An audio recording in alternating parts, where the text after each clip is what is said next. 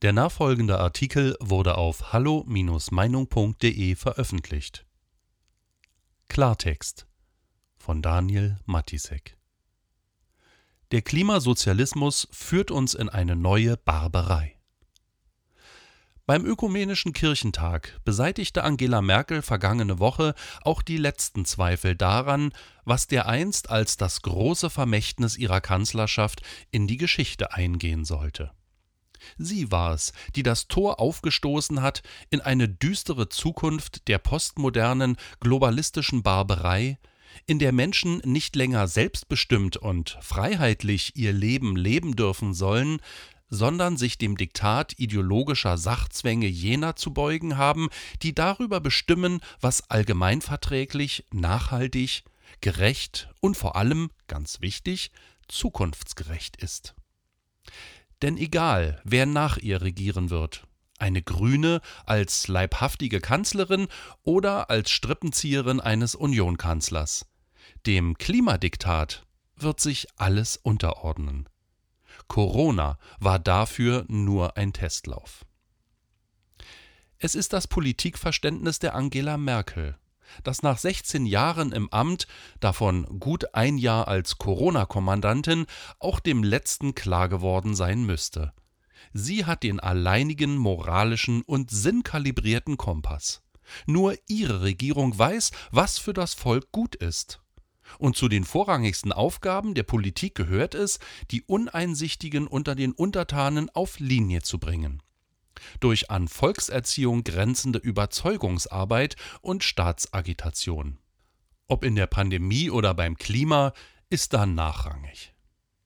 Wie wir uns verhalten sollen, entscheidet fortan und in allen Lebenslagen die Regierung und macht aus Deutschland damit einen Gesinnungskibbutz, eine Mixtur aus Waldorfschule und katholischem Kindergarten, in dem ungezogene Bengels und Gören per Zuckerbrot und Peitsche so lange getrimmt werden, bis sie das wenige auswendig können, was sie noch sagen und denken dürfen.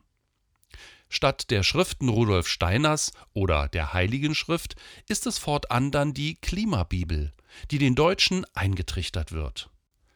Das Pendant zu Mein Kampf unserer Zeit ist zwar noch nicht geschrieben, doch die Blaupausen für den Wahn der Folgejahrzehnte finden sich zuhauf in zahlreichen Kommuniqués von Fridays for Future Aktivisten, in Begleitkommentaren zu Klimaschutzkonferenzen und in den Gesprächsprotokollen des IWF, Bilderberger Konferenzen oder der UN-Vollversammlungen.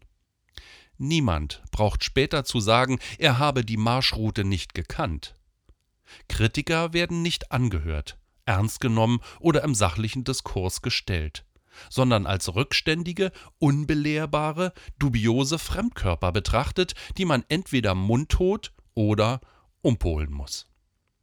Und Zweifelnde können ohnehin nur noch autoritär zu ihrem Glück gezwungen werden. So sind, um die geplante Klimaneutralität in Deutschland bis 2045 zu erreichen, den Äußerungen Merkels nach jährliche Überprüfungen und Verhaltensänderungen notwendig. Verhaltensänderungen. Dieses unheilschwangere Wort aus dem Vokabular totalitärer Freiheitsfeinde verheißt auch hier garantiert nichts Gutes. Umerziehung hieß dies im DDR-Sozialismus, jener geistigen und physischen Heimat dieser Kanzlerin, der sie tief geprägt und für ihr Leben konditioniert hat. Merkels Äußerungen auf dem digitalen Ökumenischen Kirchentag dürften ihre bislang deutlichste Annäherung an all die Planspiele markieren, die von NGOs und den ihnen willfährigen Politikern unausgesprochen und insgeheim verfolgt werden. Spätestens seit dieser Pandemie. Per Notstandsregime, unter permanenter oder wiederkehrender Grundrechtssuspendierung ideologische Ziele durchzudrücken in den Zoom-Dialogen auf dem Kirchentag, in denen erneut gänzlich delegitimierten, selbst angemaßten Prominenten der Klimajugend à la Luisa Neubauer eine Plattform geboten wurde, erklärte Merkel, sie sehe bei der Verwirklichung des Ziels der Klimaneutralität so nennt sie jenes objektiv gar nicht durchsetzbare, gleichwohl jeglichen Restwohlstand pulverisierende Mammutstaatsprogramm jeden Einzelnen in der Pflicht. Und wer schon wieder ans unbeschwerte Einkaufen, Konsumieren, Reisen oder gemeinsame Ausgehen mit Freunden in Kneipen und Restaurants denkt, dem verpasst die Kanzlerin gleich den nächsten Dämpfer. Merkel prangert die Verschwendungskultur in Deutschland an, unter der sich mittlerweile alles subsumieren lässt. Vom Autofahren übers Urlauben bis hin zum Shoppen. Die nächste Regierung wird auf diesen Zug aufspringen und all das reglementieren, verbieten oder wenigstens verteuern, was einst unser Leben lebenswert gemacht hat. Genau in diese Richtung geht die Reise. Den Menschen vorschreiben, was sie dürfen und was nicht, welche Bedürfnisse noch gemeinschafts- und zukunftsverträglich sind und welche nicht. Doch es kommt noch schlimmer. Die Zeiten von Wirtschaftswachstum sind für alle Zeiten passé. Und das ist für Merkel auch gut so. Wir können sehr, sehr gut auf 20 Prozent der Produktion verzichten, wenn wir bewusster mit den Dingen umgehen, erklärt sie wortwörtlich.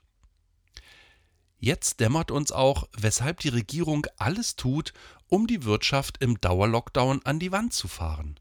Es hat alles Methode. Damit wir das Ziel auch erreichen, wird immer dann ein Sofortprogramm ausgelöst, wenn wir vom Zielpfad abzuweichen drohen, sagt Merkel. Diese Kanzlerin hat geistig die DDR nie verlassen. Sie war immer eine Sozialistin und sie ist es bis heute. Und sieht jetzt nach Corona ihre große Stunde gekommen. Staatsprogramme und sofortige Intervention gegen Abweichler. Hört dieser Frau eigentlich keiner zu? Realisiert niemand, welchen Wahnsinn sie hier verkündet? Seit jeher ist es das fundamentalste Wesensmerkmal des Sozialismus.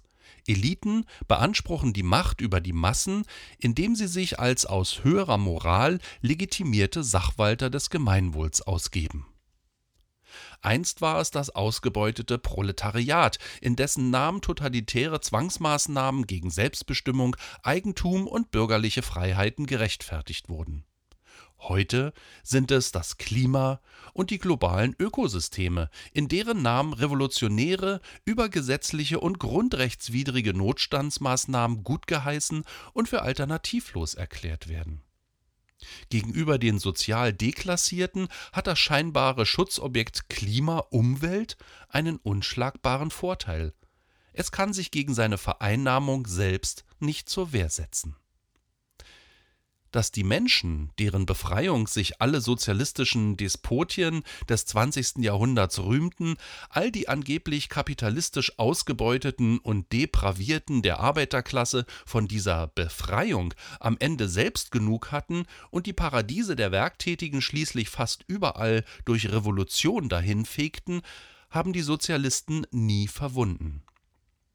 Diese Panne darf ihnen nicht noch einmal unterlaufen. Seit 30 Jahren stricken sie an ihrem Comeback und diesmal gehen sie auf Nummer sicher.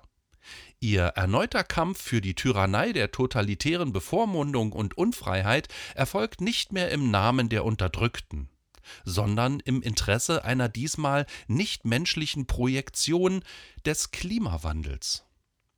Am Ende steht dieselbe Barbarei wie eh und je. Das Ziel der supranationalen Global Governance im Namen der Klimagerechtigkeit, ob man es als Great Reset oder neue Weltordnung mystifiziert, steht für eine neue Sklaverei. Franklin Delano Roosevelt sagte vor 80 Jahren They who seek to establish systems of government based on the regulation of all human beings by a handful of individual rulers Call this a new order. It is not new, and it is not order. Weitere Beiträge finden Sie auf hallo-meinung.de. Wir freuen uns auf Ihren Besuch.